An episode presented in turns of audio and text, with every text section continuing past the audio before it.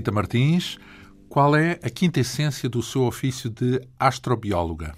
A quinta essência do meu ofício de astrobiologia é a busca incessante pela procura da, da, origem da vida na Terra e se há vida extraterrestre noutras partes do nosso sistema solar e até do universo. Isso é a definição do que é a astrobiologia, mas a minha pergunta é. O que é que é preciso ter hum, de essencial para se exercer essa profissão? curiosidade, muita curiosidade para tentar responder a uma série de perguntas que ainda não têm resposta. Falamos de pesquisas fora da nossa. fora da Terra? Uh, dentro até da própria Terra, porque nós queremos tentar perceber como é que nós, seres humanos e todos os seres vivos, uh, surgimos aqui na, na Terra. Quer dizer que não tem necessariamente, por exemplo, aquele desejo escondido, mesmo que não seja assim tão simples. Aquele desejo escondido de viajar pelas estrelas, ir como astronauta, vá. Pessoalmente não tenho. Tenho imenso respeito pelos, pelos astronautas, porque é uma, uma profissão muitíssimo exigente e com todos os riscos associados, mas pessoalmente não tenho, não tenho esse sonho. Muito bem. É, digamos que procura respostas para o lugar onde vive e não necessariamente para uh, zarpar pelo universo fora. A nossa convidada Zita Martins nasceu em Lisboa em 1979, há 36 anos, portanto. A área de estudos começou por ser a Química, com uma licenciatura no Instituto Superior Técnico em Lisboa. Em 2007, um, a nossa convidada acrescentou ao currículo um doutoramento em Astrobiologia é uma disciplina que não existe em Portugal.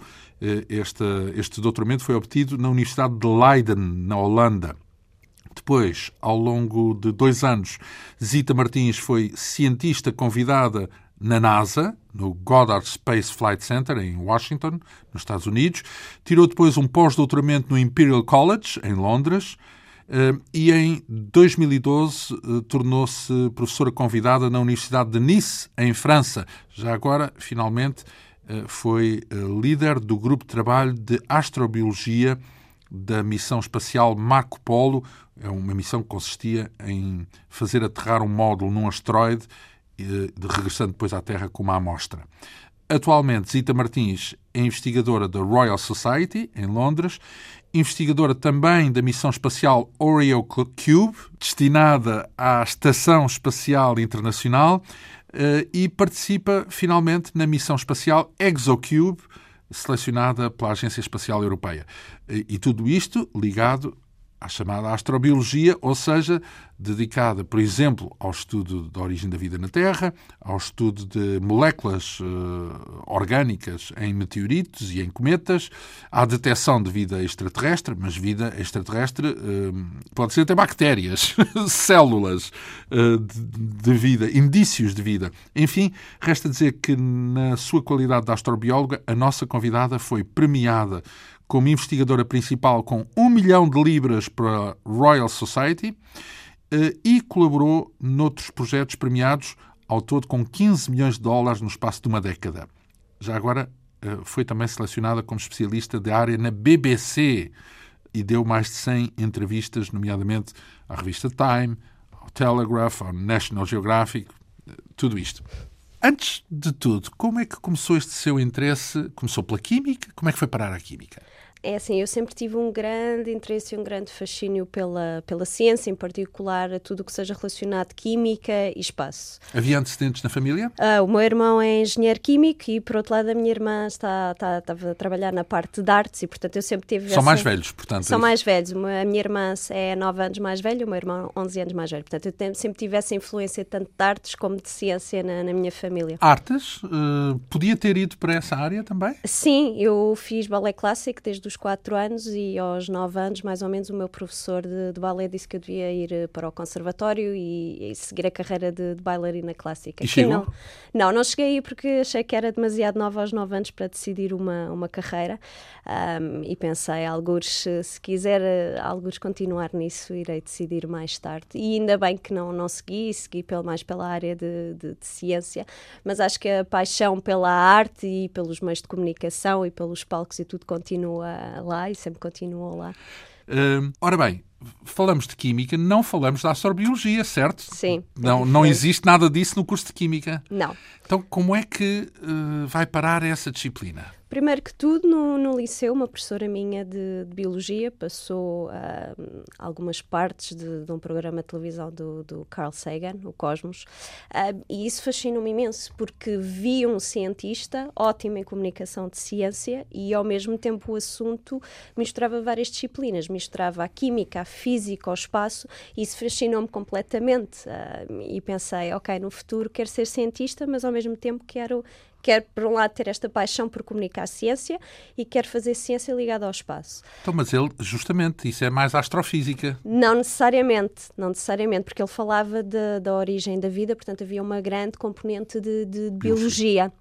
E, portanto, eu pensei é exatamente isto que eu quero fazer, é ligar várias disciplinas. Um, depois terminei o 12 ano, pensei realmente... Em que escola é que fez? Uh, secundária José Gomes Ferreira. É a secundária de Benfica, mais conhecida. Que é, que é bastante conceituada, diga-se passagem. Sim, uma sim. escola hum, de qualidade. Ótima do, escola. Do, do, do, Serviço Público de, de Educação, vá. Ótima escola, uhum. ótima preparação e agradeço imenso aos professores que tive, porque de facto ótima uhum. escola.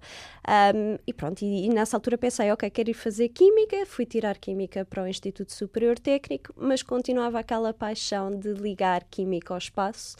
Um, e realmente no quarto ano pensei, ok, quero fazer isto, quero fazer astrobiologia. O meu quinto ano, na altura da licenciatura em Química, uh, era um estágio e, portanto, eu pensei a altura ideal para ir trabalhar e começar a trabalhar nesta área. Escrevi vários e-mails a cientistas da NASA a perguntar: quero trabalhar nesta área, mas quero ficar na Europa, o que é que eu devo fazer? E nessa altura eles indicaram-me: uh, vai para Leiden, na Holanda, um, que está lá uma das nossas melhores colaboradoras e cientistas, a professora Pascal Ehrenfreund. Mas já falavam de astrobiologia? Nessa altura não se falava muito bem. Aliás, eu na altura, quando enviei o meu e-mail aos vários cientistas, eu não mandei para um grupo de astrobiologia, eu mandei para um grupo de astroquímica, ou seja, pessoas que estudavam que reações químicas é que aconteciam no espaço. Nessa altura havia astrobiologia uh, oficialmente, porque a NASA tinha criado já vários centros, mas não havia tanta publicidade, digamos assim, não era tanto do conhecimento público, embora oficialmente houvesse, porque quer dizer, tivemos as missões espaciais a Marte nos anos 70, as missões Viking. E já tinham astrobiólogos? Já, já. Não se chamava tanto como agora, mas oficialmente já, já No fundo já era uma área de Sim. investigação e de estudo. Uh, Leiden foi parar então, mas sem bolsa ou, ou com... Eu primeiro fui para terminar o meu curso, portanto, no meu quinto ano da licenciatura em Química, eu fui para, para Leiden e, e tive lá seis meses e adorei. Fiz vários projetos. Adorou o ensino ou a experiência de vida? Adorei a experiência de vida, adorei a área de trabalho e disse é exatamente isto que eu quero fazer eh, para o resto da minha carreira. Um, Já eu, na área da astrobiologia, então? Sim, aí. sim, porque eu, um dos projetos era analisar moléculas orgânicas em meteoritos e ver qual a importância dos meteoritos e dos cometas. Mas há moléculas orgânicas em meteoritos? Sim, imensas moléculas orgânicas ah, extraterrestres. Então, então isso é seguro que há vida, é seguro que há vida no espaço, não? Não necessariamente. Moléculas orgânicas são só identidades químicas, não são vida. Até hoje nunca se encontrou vida uh, sem então, ser na para Terra. Para ser vida é o quê? É uma célula? Célula? Tem que ser uma célula? Tem que ser o quê? Uh, de facto, a célula é a unidade básica da vida e a vida tem, tem várias definições, mas uma delas é uma identidade independente uh, que é possível replicar. Pronto. Um, e de facto, até hoje só encontramos moléculas orgânicas, não vida. Então, mas moléculas orgânicas é o mesmo que matéria orgânica? Sim, falado assim? Sim. É então, isso não estamos a um passinho de nada. De... Estamos a um passinho de nada, e esse é que é o entusiasmo, um dos vários uh, entusiasmos da nossa Em algum momento, antes de haver vida na Terra, houve matéria orgânica, certo? Exatamente, correto. É, é um correto. caminho para chegar à vida. Exatamente, é o passo fundamental. E estará a decorrer esse caminho nesses meteoritos? Um dia destes já vai haver vida nos não, meteoritos? Não, não necessariamente. Isso é diferente. É assim, para a vida surgir tem que ter, uh, haver certas uh, condições. condições. Uh, haver água líquida, por exemplo, haver a proximidade a uma estrela, um, haver uma determinada atmosfera. Portanto, há uma série de condições que é necessário ter. Então, mas assim, o que isso me está a dizer é que a vida está ansiosa porque mesmo quando não há essas condições aparece matéria orgânica. Tá, anda por todo o lado. Exatamente. Só porque não há condições é que não evolui, porque senão evoluiria. Sim, exatamente. Digamos que é inerente quase. Exato, essa é a palavra correta, é inerente. E daí uh, as pessoas no campo, os cientistas no campo da astrobiologia procurarem, uh, não só aqui na Terra, mas noutros sítios do nosso sistema solar e do nosso, tentamos também no As tais universo. condições que possam favorecer. Exatamente. Já vamos procurar e esgravatar, porque é uma área fantástica, de facto, e deslumbrante. Para já, regressamos à narrativa, porque estava em Leiden, gostou de viver na Holanda, porque... Gostei de viver particularmente na cidade de, de Leiden, porque era uma cidadezinha muito pequenina, uh, cheia de estudantes universitários. Não teve que aprender eh, holandês? Não necessariamente, ajuda, ajudou a aprender realmente. Eu aprendi um nível de holandês quando comecei o doutoramento, não durante os seis meses que estive lá, primeiro. Um, o conceito de andar de bicicleta e, acima de tudo, foi eu querer realmente trabalhar muito na área de, de, de astrobiologia e essa em Leiden tem uma localização ideal, porque está muito próximo da Agência Espacial Europeia, uma das sedes da, da, da Agência que é Espacial. Onde? Neste caso fica em Nordwijk, uh, que fica a cerca de 20 minutos, meia hora de, de Leiden. Um, e, portanto, foi uma oportunidade fantástica também de, de ir então, à quer Agência dizer que Espacial foi logo Europeia. cuidando do seu futuro na Agência Espacial Europeia enquanto esteve em Leiden, é isso? Sim, eu Estava visitei, visitei várias vezes. Nunca trabalhei oficialmente para a Agência Espacial Europeia, mas, mas realmente tenho e vou lá constantemente. Eu, neste momento, por exemplo, vou cinco vezes por ano, mais ou menos, porque tenho reuniões de trabalho um, e, portanto, sim, Já é da casa, quase. Já da casa, sim, quase. Então, mas esteve lá quatro anos a viver como? Ou seja, tinha uma bolsa? Sim, da FCT, da Fundação para a Ciência e Tecnologia, portanto, eu fui financiada por Portugal. Um, Deve para... ter sido na altura de Mariano Gago, não? Sim, mais ou menos. Eu tive a bolsa em uh, 2000 e 2002 para começar o doutoramento em 2003. Uhum. Uh, e, e o que é que teve então lá? Falamos, portanto, teve que ser em Leiden porque não havia astrobiologia cá? Definitivamente não havia e não há, continua a não haver astrobiologia em Portugal. Portanto, isso foi uma das E porquê? Porque ainda não surgiu, porque é necessário de determinados conhecimentos e reunir as pessoas. É assim, em termos de universidades e de laboratórios, nós temos os laboratórios. Eu sou licenciada em Química, eu faço Química. Portanto, não tem nada de exótico. O que tem de exótico realmente é, eu trabalho com meteoritos, que são uh, amostras extraterrestres, e trabalho para certas missões espaciais. Agora, os laboratórios em Portugal estão preparados. Precisam apenas de alguém que junte o conhecimento que, por exemplo, eu tenho e aplique isso uh, às técnicas que temos no Então, e- laboratório. E, quantos astrobiólogos portugueses é que há? Muito poucos, contam-se numa mão, realmente. Até cinco? Mais ou menos já, oficialmente. já sim. dá para abrir uma cadeira. Já dá para abrir. Era aí que eu queria chegar Sim, sim, um dá, porque, porque realmente, há, há- realmente já há pessoas que, que tiraram também o doutoramento em astrobiologia. Eu também tenho um estudante português neste momento a tirar o doutoramento e, portanto, começa a haver pessoas a, a quererem. E eu constantemente recebo e-mails de, de estudantes portugueses a quererem trabalhar nesta área. Portanto, há um grande interesse. Então, estava lindamente em Leiden, conclui o seu curso, eh, o seu doutoramento em astrobiologia e o que é que acontece a seguir? NASA?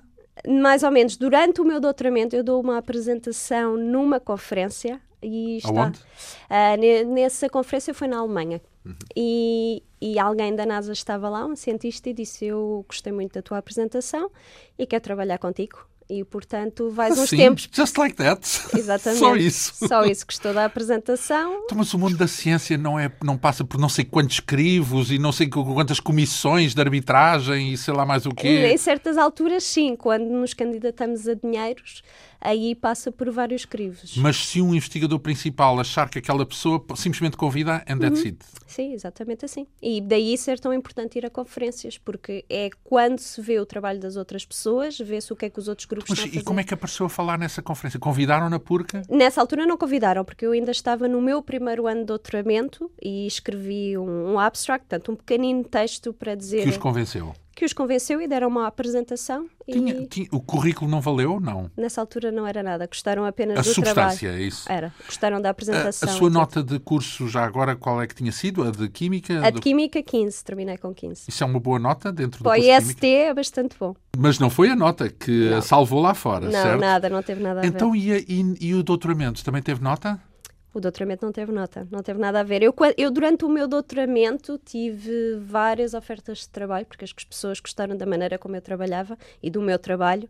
Ahm, fui convidada para ficar a trabalhar na NASA uh, e chegaram-me até a oferecer emprego fixo e eu não quis ficar a Então, trabalhar nos Estados Unidos. Como Por- assim? Porque já tinha tido uh, a experiência de ter estado lá como cientista convidada durante o doutoramento um, e gostei imenso, adorei, mas não queria passar o resto da vida nos Estados Unidos e, portanto... Ah, então o problema era o país, é isso? Sim, gostei muitíssimo da experiência, gostei muito das pessoas, mas preferia ficar uh, na, na Europa. Então, aí na Europa em geral, ou, ou estava fisgada na, na, na Holanda ou no Reino Unido, onde veio a ficar? Não tinha nada fisgado nessa altura, pensei que quero ficar na Europa em geral. E então, e o que é que a Europa tinha que a América não, não podia dar? A parte artística, a sua veia artística, não? Também um bocadinho, porque hum, é diferente. Eu, quando visitei Londres pela primeira vez, tive mesmo essa percepção dos teatros, da ópera e tudo o resto. Mas isso não foi realmente a razão principal. A razão Então. principal, o estilo de vida. O estilo de vida. De, de, por exemplo, temos ah, o acesso à, à saúde, que na altura não havia seguros de saúde na- nos Estados Unidos. Os transportes públicos. Eu adoro sentar-me, por exemplo, no metro e ler o jornal ou ler um livro. E nos Estados Unidos precisa-se de carro para ir a qualquer sítio. É o estilo, a cultura e a maneira de, de- de viver. Eu prefiro muito mais ah, viver na Europa. E, obviamente, a proximidade à família é muito mais rápido vir novamente a Portugal, Ah, quantas claro. vezes são necessárias. Ah, quer dizer que ficou esse vínculo de imigrantes, chamemos-lhe assim, português, de querer continuar a estabelecer. Porque às vezes as pessoas vão-se embora zangadas com o Sim, país. eu nunca saí zangada, antes pelo contrário. Aliás, eu fui financiada pela, pela EFCT, portanto, eu tive o meu doutoramento financiado por, por Portugal e eu nunca saí zangada, antes pelo contrário. Eu saí porque quero e sempre quis que colocar. Esperemos que sim, esse é mesmo o meu, o meu desejo: é colocar, Voltar. é voltar e colocar a astrobiologia, colocar Portugal no mapa da astrobiologia. Eu aposto que isso vai acontecer, digo já aqui.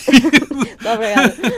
Vamos cá voltar então à narrativa, porque convidaram-na, foi essa a expressão, depois de a ouvirem numa conferência na Alemanha para ir eh, para os Estados Unidos como eh, convidada. Cientista convidada, sim. Isso quanto tempo é que lá passou? Portanto, Eu passei vários períodos de tempo. Eu tive um primeiro período de três meses em que fiz uma série de análises. já em Washington. Já em Washington DC, em que vivi, e depois voltei para a Holanda e depois voltei novamente para, para Washington DC, novamente o outro segundo período de tempo. E o que é que aprendeu lá eh, que tivesse sido? Porque imaginamos que alguém que quer eh, trabalhar no espaço, na NASA, não se pode imaginar Melhor. melhor, mais, não é? Meios, sobretudo, não? Sim. Já nem digo em salários, em coisas dessas, não é? Mas Salário nem por isso, mas é mais a nível realmente do equipamento. Tinha todo o equipamento que necessitava para fazer as minhas experiências lá.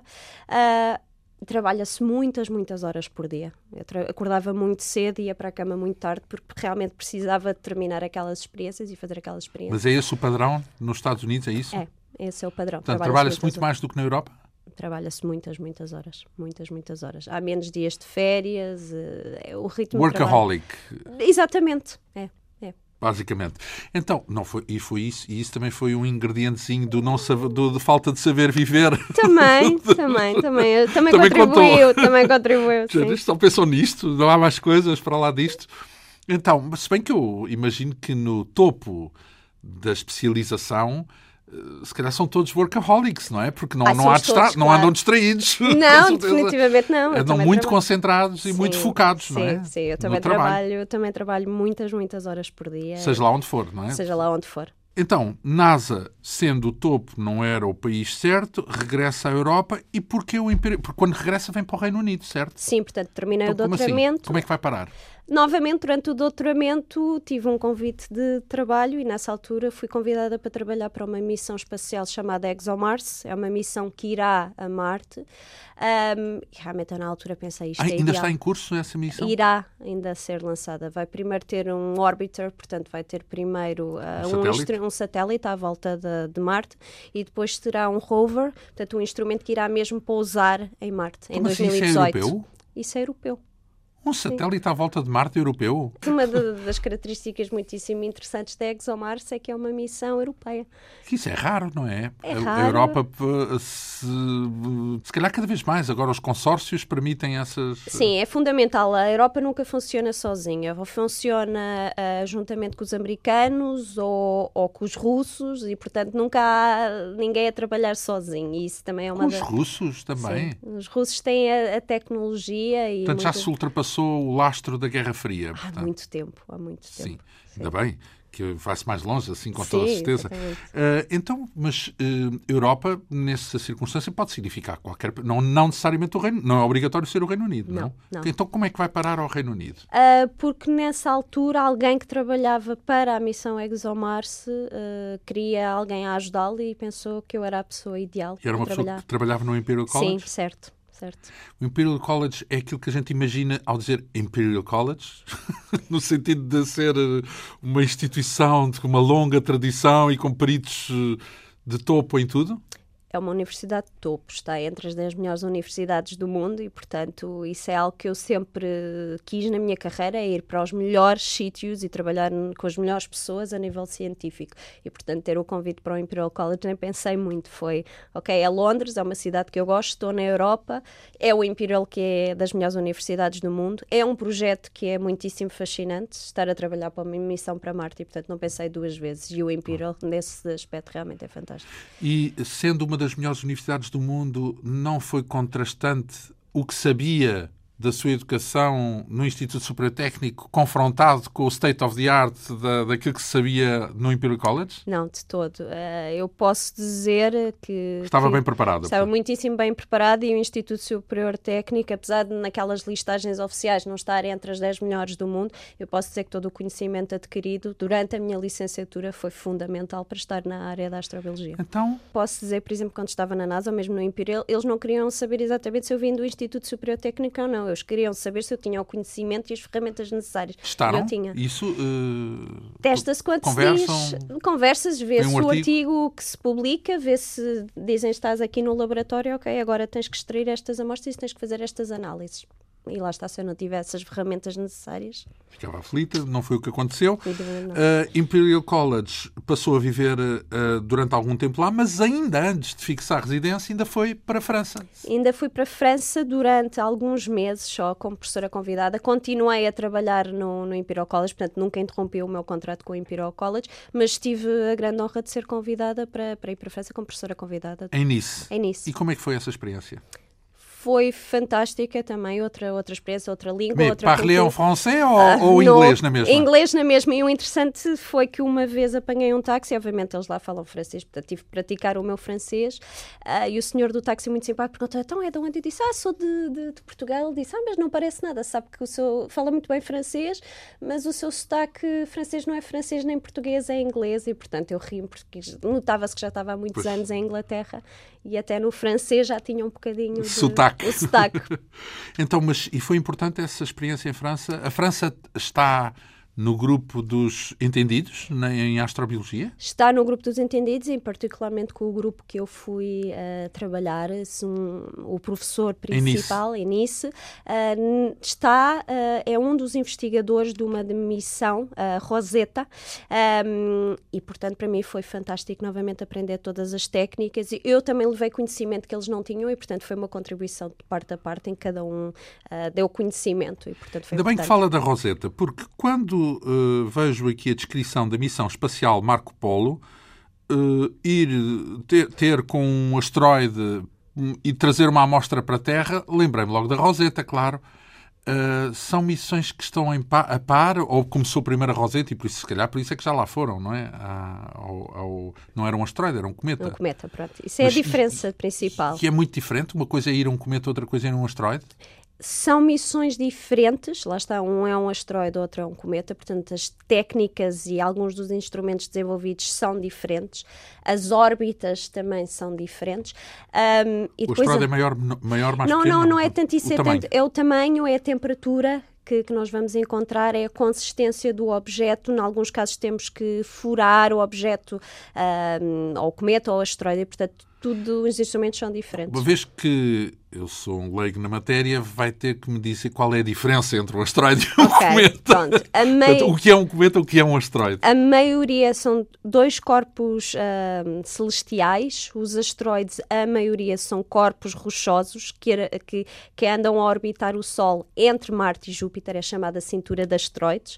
Uh, os... Mas podem ser de fora desse... Podem, podem, podem. Podem vir da nuvem de Oort ou não sei Podem vir muito mais longe, mas lá está. Os cometas é que geralmente vêm de fora do nosso sistema solar. E, e essa são... é uma distinção? Não só. Os cometas são corpos gelados, são as chamadas bolas sujas de gelo numa linguagem não científica. E não rochosos, é isso? Tem um bocadinho ali de rocha, mas não é a composição principal. Mas assim, a Rosetta, as imagens que existem da Rosetta, aquilo era gelo? Não aquilo era rocha? Era, o problema ou a questão fulcral é que nós só vemos uma cauda tipicamente dos cometas, que é o que nós associamos sempre a um cometa, quando o cometa passa perto do Sol. Porquê? Quando passa perto do Sol, todo aquele gelo começa a, a derreter, obviamente que isto não é uma linguagem científica, é só para explicar, e então vemos aquela uh, cauda de gás. Uh, mas obviamente quando o cometa está em zonas geladas do nosso sistema solar, essa cauda não existe e é, é um objeto também gelado e sólido. foi o que sólido.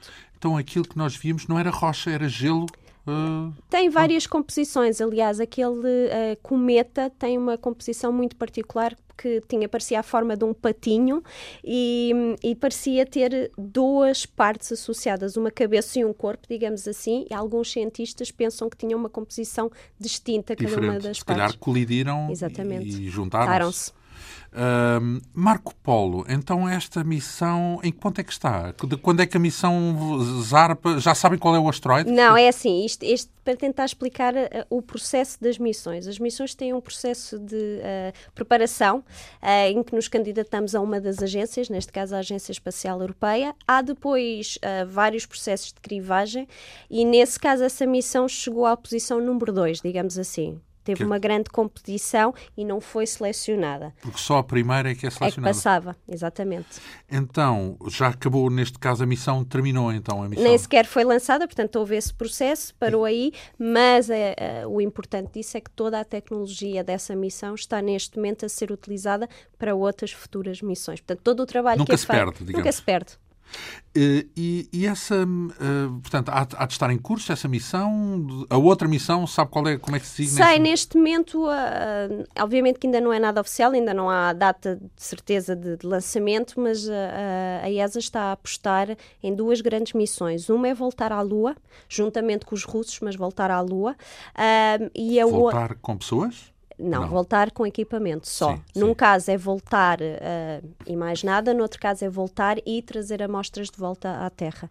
Uh, e amostras dos a polos. A Lua não é uma velha questão já esgotada? Não, definitivamente não. Uma, da, uma das partes interessantes da Lua é que os polos têm gelo e isso é como que uma... Gelo, ar... água, portanto. Gelo, sim. Não só água, mas outras moléculas orgânicas em forma de gelo. Orgânicas? Sim. Estamos a falar do mesmo que estávamos a falar há bocadinho? Sim.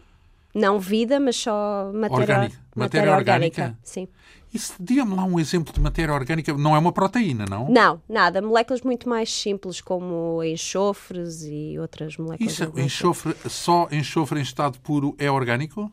É não, uma... aquilo, a questão que nós temos são, temos vários gelos e neste momento não temos muito bem a, a certeza da, da, composição do gelo. Sabemos que existe, que a maior percentagem é água, mas há outras impurezas ali e nós não sabemos muito bem. Particularmente há determinadas uh, áreas desse gelo que nunca viram o sol e, portanto, um, estão preservadas ao longo do tempo. Sim, eu agora disse aí uma frase que me lembrou uma informação que um dia, não há muito tempo, recolhi, que me impressionou que é a temperatura mais fria que se conhece no universo é na Lua. No topo, no, justamente num sítio, uh, num, num, dos polos da Lua, onde nunca, nunca bate o sol, sol. E, portanto, ao não bater o sol, eles com uma temperatura próxima do zero absoluto. A questão fundamental de, de, da Lua, e nesse caso dos polos, é que funciona um bocadinho como uma cápsula no tempo. Portanto, nós sabemos que, por exemplo, a Terra foi muitíssimo bombardeada entre 4,6 e 3,8 mil milhões de anos atrás, por cometas, asteroides, etc. E, portanto, esse bombardeamento também aconteceu na Lua. E, portanto, todas as moléculas. Está tudo à vista. está tudo, está tudo ali guardado e, portanto, não foi alterado. Enquanto que na Terra nós tivemos vários processos e foi tudo, digamos, esse registro foi apagado, na Lua está preservado. E isso é uma das razões porque nós queremos voltar à Lua e recolher amostras e, e trazer. Os livros de ficção científica que falam da Lua como um depósito de montes de coisas preciosas eh, que são ambicionadas pelas grandes potências isso não circula, esse, esse, mundo da competição pelo minério da Lua não, não circula no, nos, nos areópagos de, das agências espaciais, não? Sim, mas nunca é a razão principal, é a mesma coisa. Por Ai, exemplo, mas existe então? Existe, é falado, obviamente, tal como existe, por exemplo, ah. ir aos asteroides e recolher uh, determinados minérios. Sim, mas uma coisa é ir, ir lá para conhecer como é, outra coisa é para enriquecer. Obviamente que o objetivo principal não é enriquecer, é sempre o que. Saber o que é. É o saber o que é, responder a questões. Mas, obviamente, nós sabemos a composição desses corpos. Então, e nesta missão espacial Marco Polo, qual era concretamente a sua, a sua parte? Era preparar algum instrumento que medisse a matéria orgânica? Era o quê? Não, portanto, havia vários grupos de trabalho. Alguns estavam mais preocupados com a parte geológica do, do asteroide, outros com a composição química. Eu estava mais preocupada e o meu uh, objetivo era tentar perceber que moléculas orgânicas é que existiam nesse asteroide e qual o potencial para ajudar a origem da vida no nosso planeta. Então, isso eram as respostas que queria, ou as perguntas que tinha. Mas depois não teve que converter isso em, em instrumentos ou em. Tinha a nível de, por exemplo, de dizer qual a massa mínima necessária que precisamos de recolher para o asteroide de forma a detectar alguma molécula orgânica. Portanto, eu dizia que métodos é que deviam ser feitos. Preciso disto, preciso daquilo. Daquilo, isto são as quantidades mínimas para realizar Pois há um engenheiro que descobre como é que vai conseguir Exato. isso a não sei quantos milhões. Exato, porque os cientistas dizem nós precisamos disto, isto, isto, isto são o que temos que fazer. E os engenheiros e dizem como. Exato. Como é que se vai lá buscar isso? Sim. E como é que se regressa? Porque esse é um problema sério. Voltar. Sim. Não é só mandar, é ir e volta. Um, Ora bem, isso foi apenas uma das suas missões espaciais. Uh, participou noutra chamada ou intitulada Oreo Cube. Para mim, Oreo é uma bolacha. Sim. Não me diga não, não é uma bolacha. Sim, como bolacha. Não, sim, não é, não. Bolacha. Não, tanto essa missão Oreo Cube como a ExoCube são duas missões que são da Agência Espacial Europeia e o objetivo é irem à Estação Internacional Espacial, uh, a ISS. E, que está aonde? A, a IS... X quilómetros da, da Terra, está... sim. Está, está... A meio caminho? Da, da Lua? Está a orbitar, sim, está, está a orbitar à volta da, da Terra, mas a curiosidade da, da, da Estação Espacial Internacional é que um, quase que não há gravidade ali e, portanto, é o... Quase? Se... Não há mesmo? Ou há? É o chamada um micro, microgravidade. É quase, quase zero, quase. Ainda da influência da Terra, é isso? Sim, há sempre. Não se pode dizer zero gravidade. É o chamado, oficialmente diz microgravidade. Pronto, as condições e ideais. isso é interessante ou é especial porquê? É é relevante porque? É relevante porque, obviamente, aqui na Terra nós todos temos a influência da, da gravidade. Lá podemos realizar determinadas experiências e ver o comportamento de certas moléculas orgânicas ou micro-organismos ou determinado material na ausência de, da gravidade ou nessa microgravidade. Uh, e isso é muito importante não só para a química, mas, por exemplo, nós há dois dias atrás uh, tivemos o, um cientista uh, e astronauta do Reino Unido, que foi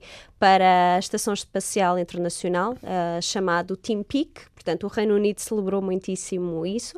Ele foi... Normalmente são americanos ou russos, é isso? Uh, geralmente são de outras nacionalidades e isto teve... Europeus foi... são raros, portanto. Europeus mais ou menos são raros, mas houve... Uh, a, a, a, Agência Espacial Europeia chamou, abriu candidatura para vários astronautas europeus e pela primeira vez a Agência Espacial Europeia selecionou um cientista e um astronauta do Reino Unido e, portanto, o Reino Unido celebrou isso de maneira então, ele foi industriado para fazer as experiências que os cientistas, incluindo uh, a Zita, planearam. Sim, é ele vai lá estar durante seis meses na Estação Espacial Internacional e ele tem pelo menos 250 experiências para realizar, algumas no seu próprio corpo. Uh, por exemplo, nós sabemos que a nossa pele envelhece, não é? Com o tempo, todos nós envelhecemos. mas os astronautas, por estarem num ambiente com uma radiação muito elevada, sem proteção absolutamente nenhuma, e nessas condições de microgravidade, por exemplo, a pele envelhece muito rapidamente. E, portanto, ele vai estudar esse efeito. Portanto, todas as reações que acontecem aqui na Terra lá acontecem muito mais rápido. Estamos a avançar no tempo. Uh, e, portanto, todas as descobertas científicas que forem lá realizadas têm aplicação cá na Terra. Outra aplicação, por exemplo, nós sabemos que astronautas que passam muito tempo fora da Terra, uh, isso tem efeito na, na perca de densidade dos músculos e densidade óssea. Portanto, estamos novamente a acelerar no tempo e tudo o que desenvolvemos e aprendermos lá uh, tem aplicação aqui na Terra. Imagina que eles têm que fazer tipo exercícios e coisas dessas Sim. para se manterem, não é? Sim, para... têm que correr. Têm para correr. compensar. Sim, tem é assim, há sempre, perdem sempre músculo e, e uh, massa óssea, mas então, de qualquer aquelas, maneira. Aquelas agências não é como nos filmes em que andam à roda que é para criarem gravidade? Não. Não, não. se anda, sim, anda-se, anda-se, mas o, o, o principal. Como no 2001 Odisseia no Espaço. Sim, há sempre um bocadinho de diferença entre realidade ah, e ficção filmes, científica, pronto. Uh, mas o principal, lá está, de, de, da Estação Espacial Internacional é realmente realizar essas experiências todas e, e os cientistas têm uma mais, vida normal. Os, os uh, uh, astronautas devem ser super-homens, porque têm que ter know-how, conhecimento para essas todas, porque aquilo não é só de uma área, não é? Ele tem que fazer da química, biologia, física, não, tem que levar tudo e fazer tudo. Sim, astronautas, tanto homens como mulheres. São super-homens, quase. Hum, sim, é assim, não diria super-homens, mas têm, para já têm uma, uma carreira científica, tem que ter no mínimo uma licenciatura, geralmente em ciência, ajuda, mas não é necessário terem a carta de piloto de, de aviação porque ajuda, obviamente. Não são eles que conduzem qualquer coisa daqui para lá, não? Não, não, não, mas ajuda, portanto, há vários anos de, de preparação, uh, a nível físico têm que ah, estar é brutal, uh, claro. a 100%, e depois lá está, ah, eu sei, por exemplo, quando foi uh, a seleção agora do, do Team Peak, do, do astronauta Conheceu, do Reino... Não, não, não conheci pessoalmente, já conheci outros astronautas, mas não o Team Peak. Um, e sei que um, houve mais de 8 mil candidatos e, e, ele foi selecionado. Portanto, quer dizer, há sempre um, algo diferente e, e que eles têm.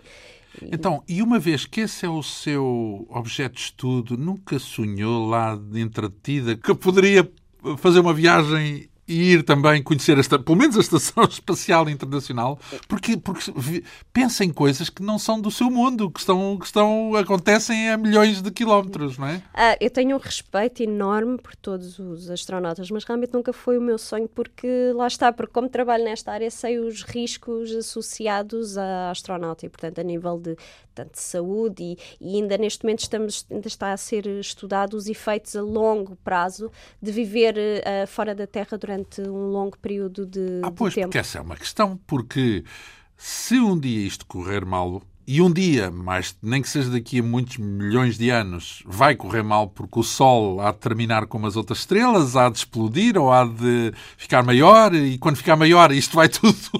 Desaparece a vida na Terra, não é verdade? Portanto, o homem ou já desapareceu daqui até lá, ou se não desapareceu, tem que fugir. E se fugir, tem que ir para o espaço.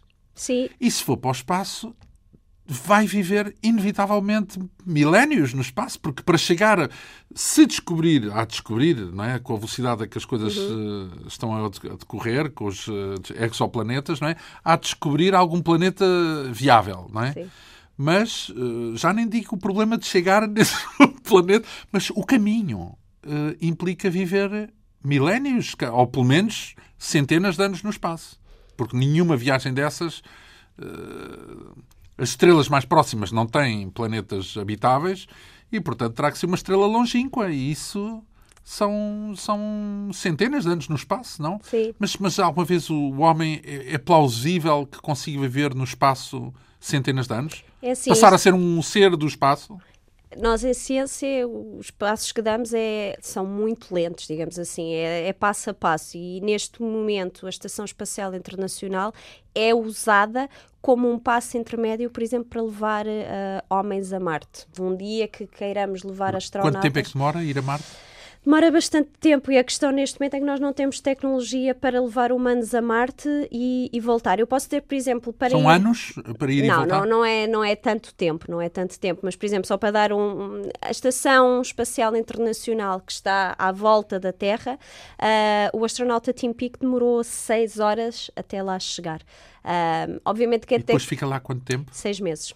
Seis meses? Seis meses. Só Sozinho volta... ou com alguém? Não, não está, está com alguém. Ele foi para lá com colegas russos um, e, portanto, há colaboração, há sempre colaboração, é muito internacional. Nunca... Falam muito da Terra para lá? Há, há, há comunicação, contacto. sim. Ele pode, pode falar com a família, por exemplo? Pode falar e deve falar com a família. Ele tem um dia de trabalho normalíssimo. Ele começa a trabalhar às 8 da manhã até, até quase à noite. Tem pausas para almoçar, tem pausas para. para... É uma rotina quase como tem se fosse rotina. em terra. Sim, durante o dia faz experiências científicas e ao fim de semana tem o seu tempo livre em que pode falar com a família, em que faz desporto, em que corre, portanto... Então, e depois ele relata em tempo real, ou seja, faz um relatório que vai, vai servir aos cientistas, a vocês, ou, ou, entra em contacto durante a própria missão, em contacto com esses cientistas? Pode calhar, podia calhar que a Zita de, falasse em algum momento com ele? Não. Não, não funciona assim. Ele geralmente está sempre em contacto com, com, com a Terra, com a parte de controle, com a parte de controlo e dizer se está a correr tudo bem, se não está, se tem algum problema técnico. Uh, e as experiências depois que voltam não, nunca falamos. Sim, relatório. nunca, nunca é diretamente.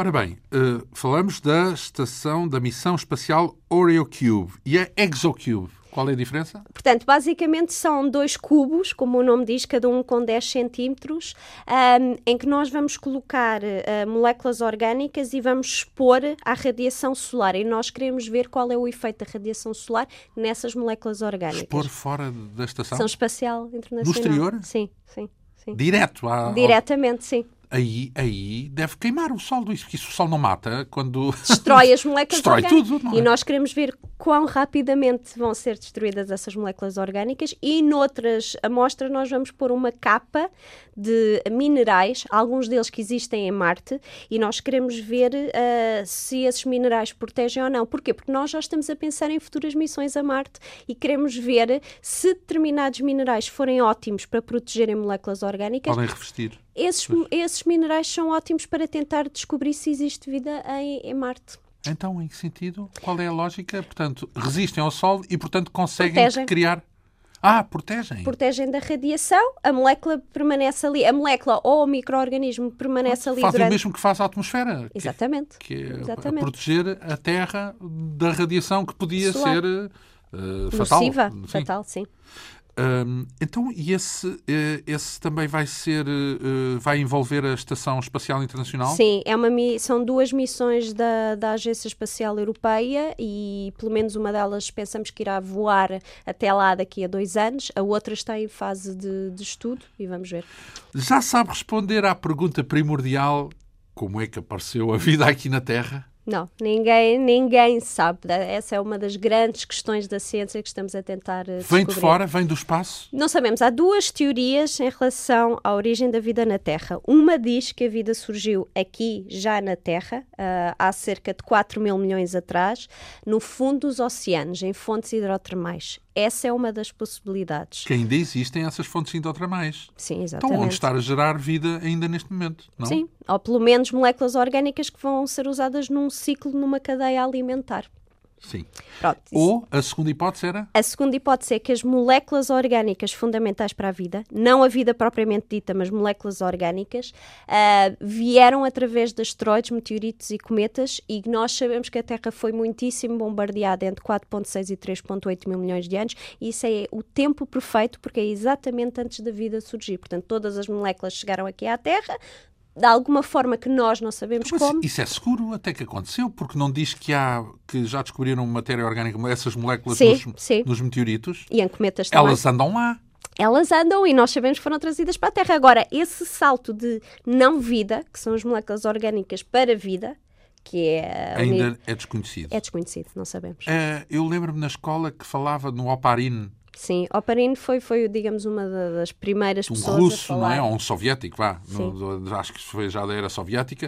E que uh, fazia ali umas, uns, umas, umas faíscas e umas coisas com, com este e aquele ingrediente, três ou quatro ingredientes, e pronto, e aquilo Sim, aparecia ali essa, um essas, mínimo. Essas Os teorias, aminoácidos, salvo erro. essas teorias, não- é assim, Oparin e Aldane, Aldane foi um cientista do, do Reino Unido e eles formularam uma teoria que realmente eles diziam que a Terra tinha determinadas condições primitivas e eles formularam uma teoria e então em 1953 uh, Urey e Miller uh, decidiram realmente pôr em prática essas teorias e simular no laboratório. E conseguiram. Eles conseguiram a questão que, que realmente sintetizaram aminoácidos, que são os blocos das proteínas. A questão é que as condições que eles usaram, que foram as condições propostas por Oparina e Aldeia, Estavam contaminadas. não, não são as corretas. Nós agora sabemos que a Terra primitiva não tinha essas condições. E quando nós tentamos repetir essa experiência de Uri Miller, ah, realmente com as condições que nós agora pensamos Não que a Terra primitiva tem, não resultam de todos. Então voltámos ao zero, certo? Voltamos mais ou menos, quer dizer, há várias experiências, como eu disse, há pessoas que andam a estudar as fontes hidrotermais e há pessoas como eu que, que estudam cometas, meteoritos, etc. Podem ter convivido as duas, não? Podem ter convivido, por exemplo, as luas geladas de Júpiter e de Saturno. ah, algumas delas nós sabemos que têm, portanto, uma camada de gelo muito espessa, mas debaixo dessa camada de água gelo, líquida. água líquida. E, portanto, nós não Com um pensamos vulcãozito à mistura. não propriamente um vulcãozinho, mas fontes hidrotermais pensamos que talvez existam, ah, porque Então, se tem geysers, hão de ter eh, uma fonte pressão, de energia. é? Exatamente, e uma fonte de energia. E aí pode ser que haja matéria orgânica por aí por baixo, lá, lá em baixo. Nós, moléculas orgânicas e sais, em alguns casos, sabemos que existe. Claro que ainda não detectamos vida e, portanto, um dos objetivos até da, da, da- da NASA e da Agência Espacial Europeia é terem missões ah, a essas luas geladas. Então, mas isso é que quer dizer é que há aí um buraco negro que as pessoas saltam porque dizem, falam nas condições, ali deve haver condições e tal, mas não, não fazem a mínima ideia como é que se passa da matéria inerte para a matéria organizada, viva. Exatamente, não sabemos, é uma das grandes questões. E daí existir o campo da astrobiologia em que nós estamos a estudar isso. E tem muito que estudar ainda. Muito, muito mesmo. Ainda há muito para percorrer. Hum, estamos então longíssimo. Vamos especular, é certo. Nós já não estamos na ciência. A partir deste instante fechamos a porta da ciência. Então, e extraterrestres? Não digo homenzinhos verdes, mas vida, eh, animais eh, fora. Isso é uma, é uma possibilidade na sua mente do género talvez sim ou não. não isso é tudo treta de Hollywood, digamos assim. Há uma, há uma linha muito fina que separa agora que é a ciência da, da, da não ciência. Nós realmente o que sabemos como cientistas é que o nosso único ponto com vida é a Terra. Obviamente que nós temos várias missões espaciais planeadas, por exemplo, até Marte. Nós não esperamos encontrar homenzinhos verdes em Marte, mas formas de vida muito primitivas, como micro-organismos, talvez ainda existam em Marte nos dias Isso é hoje. ciência. Pronto, é a vida, são moléculas. eh, Sim, quase. não, não, micro-organismos. Talvez em Marte existam Uma paramécia perdida. Alguns, uma bactéria ou uma Exatamente, for. isso é exemplo, vida, isso é vida. É verdade. E mais, eh, desenvolvida devidamente, dará dinossauros e homens e, e mais do que for necessário, não é? Porque todos começámos também desse modo, certo? Sim. A vida na Terra também começou com de forma bastante simples. rudimentar, teve que Sim, começar, sim. em, princípio, em princípio. Em princípio, não, não, é? Pri- sabemos, sim. Uh, não lhe levanta questões de ordem religiosa? Não, esta questão da criação. É que, antes de mais, tem fé? Uh, e, e Sim, mas acho que é assim, lá está, como, como cientista. coisas diferentes. São coisas diferentes. Nós, quando estamos no laboratório, não estamos a pensar, pronto, agora acredito nisto. As coisas não surgem assim. Nós, nós como cientistas, usamos um método científico em que ah, pomos primeiro uma hipótese e, portanto, vamos testar essa hipótese. E nesta equação, religião ou qualquer crença que A nós é tenhamos, nada. não entra. Então, mas uh, uh, ocorre-me que nesse meio, no meio da investigação científica, nesses moldes, uh, deve haver uma, uma tal uh, alienação da questão da criação, etc., que eu imagino que essa gente quase, são quase todos ou agnósticos ou mesmo ateus. Não necessariamente. Nós, ah, Não tem- é incompatível. essa- Não é incompatível, porque lá está, tenho vários colegas até de, de Portugal e de outros, de outros países que, que Assumem ter assumem, acreditam. Aliás, eu posso dizer, eu estudo meteoritos ahm, e um dos cientistas que também estuda meteoritos é do Vaticano. O Vaticano tem, tem parte científica, tem, tem um observatório ahm, e obviamente eles têm outra perspectiva, mas eles realizam É ciência. igual nesse sentido. É, ciência é ciência e aí não entra o que se acredita ou deixa de acreditar. e, portanto, é separado. Isto, isto, isto, para pensar se o homem seria repetível, no, porque se for um sistema à escala universo, Uh, é bem possível que seja uma fábrica, hum, chamemos-lhe assim, uhum. um sistema que produz em determinadas circunstâncias vida. E nesse caso, calhou aqui numa estrelinha pequenina da periferia da galáxia, pode haver outras estrelas periféricas. Exato, exatamente. E, e, e, e, outras galáxias até. Portanto, há tanto por onde ir que a probabilidade, se falarmos de probabilidades, até é razoável, não é? Uma razoável Sim, probabilidade. exatamente. Quer dizer, há tantas estrelas. Tantos há trilhões. Que... É, o universo é tão grande e, portanto, nós estamos a tentar perceber se o que aconteceu aqui na Terra foi único ou se realmente há condições noutros locais do nosso universo para a vida ter surgido. Ora bem, uma das ideias que costumo ver é que há ali uma uma distância regular da estrela, também depende da estrela e do tamanho da estrela, mas há ali uma distância onde a vida é possível. mais perto do Sol queima, mais longe gela.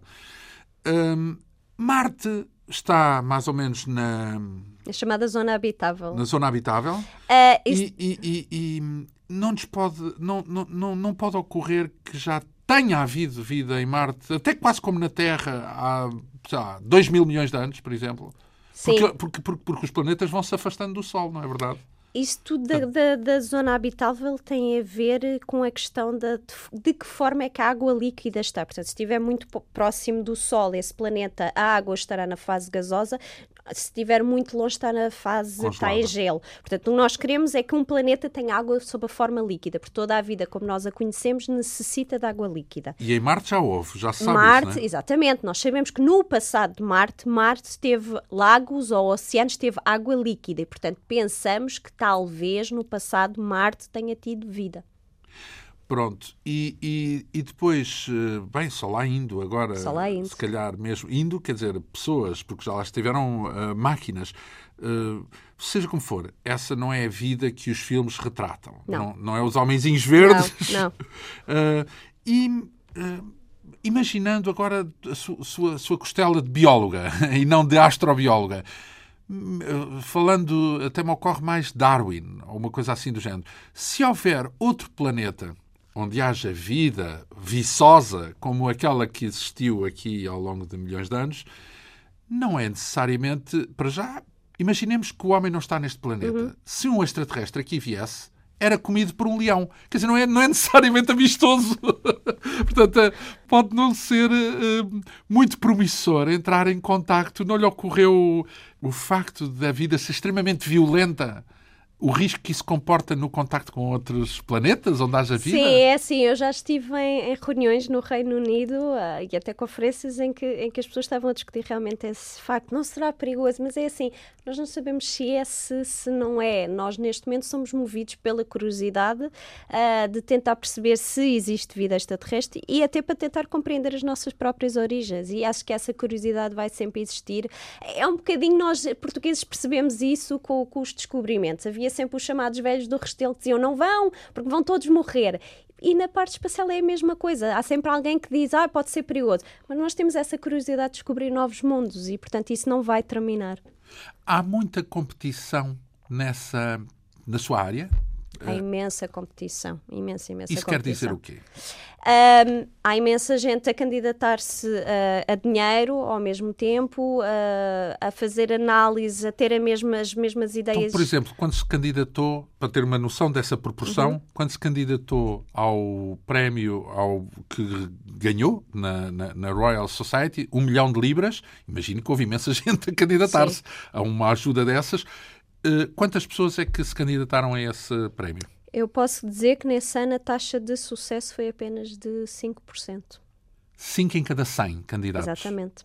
E o que é que faz com um milhão de libras?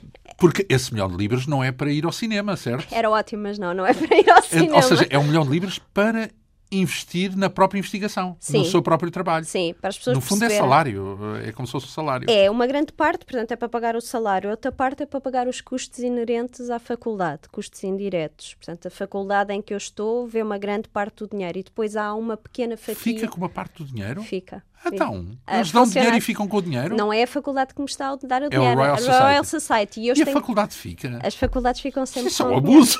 então... É assim que funciona a ciência nos dias de hoje. E então, mas porquê? Em que sentido? Uh, para pagar contas de eletricidade, para pagar contas do meu espaço no laboratório, as universidades precisam... De eletricidade do seu local de trabalho, é isso? Sim. Custos indiretos, custos... Então, e o Estado não, não paga nada? Pagam outra, outra fatia, são sempre várias fatias. As, as, universidades precisam continuar a trabalhar e, portanto, é necessário gerar então, dinheiro. E se não houvesse prémio, se não ganhasse prémio nenhum?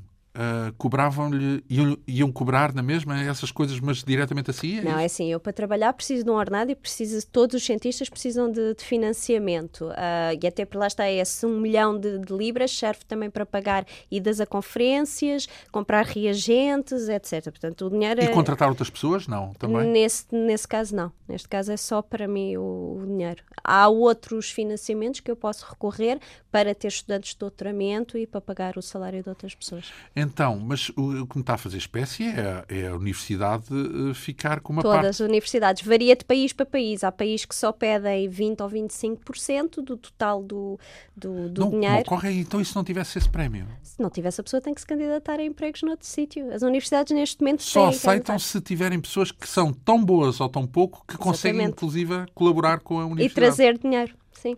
A ciência neste momento é assim, as pessoas veem, especialmente quem não trabalha a ciência, vê a ciência como algo de, de, fascinante. É fascinante, mas é necessário constantemente... Tem que render. Tem que render e temos que trazer dinheiro e é o que faz avançar. Bem, e então eu imagino então, que nesse, nessa situação é mesmo competitiva. Um, em Portugal também existe esse ambiente de competição também? Existe em todo o mundo, não é só lá fora. Existe em é o todo padrão o mundo. universal. É o padrão universal. Claro que, que uh, as instituições de, que financiam o dinheiro podem ser diferentes, mas geralmente as pessoas também se candidatam a dinheiros da União Europeia, por exemplo. Portanto, há, há sempre vários locais por exemplo, para se Para conseguir ser selecionada pela BBC, também foi o caso, também foi uma competição? Também foi uma competição, sim. Uh, a BBC estava à procura de, de, apresentadores e de cientistas que pudessem apresentar. Pediram para a pessoa fazer dois pequenos vídeos em que falavam de trabalho. Um, e candidatei-me e mais de duas mil pessoas também se candidataram e eles selecionaram 60 pessoas e eu fui uma dessas 60 pessoas. Então, e o que é que faz para a BBC? Documentários? Eu, palestras? Depende. Eu, por exemplo, há dois dias atrás o que se passou foi, foi o lançamento de, de, do astronauta Tim Peake e tive seis entrevistas de rádio e de, de, televisão, muitas delas em direto. Para explicar? Sim, tive, tive que falar para a BBC, para a Sky News, para a ITV e tive sempre a, a falar. E fala também para a Antena 2, também é também, uma perita. É ótimo. uma perita da Antena 2. Então, e, e, como é que tem tempo para fazer Aikido? Porque não, não é brincar, é cinturão negro da Aikido. Sou, sou. Bem, isso já é, isso é preciso mandar muita gente ao chão. Sim, são muitos anos de, a praticar e, e sou muito organizada no meu tempo. Acho Ah, que pois. eu gosto de fazer muitas coisas ao mesmo tempo e sou muito organizada. Lá está, o dia tem 24 horas, dá perfeitamente para ter 8 horas a dormir e o resto é para, Ainda para guarda lá as atividades. Para de vez em quando fazer pontas ou coisa assim? Não. Não, eu tenho as sapatilhas guardadas desde pequenina, mas realmente já não faço balé. Isso também não é isso que a distinguiu, ou não acabou por ser isso que a distinguiu, mas sim a sua notável atividade como astrobióloga. A nossa convidada Zita Martins, que vive, como ouvimos, com prémios eh, importantíssimos da Royal Society em Londres. Muito obrigado por esta Obrigada. vinda aqui à Quinta Essência. Com assistência técnica de Ana Almeida, produção, realização e apresentação de João Almeida. Obrigado pela atenção. Regressamos dois a oito dias.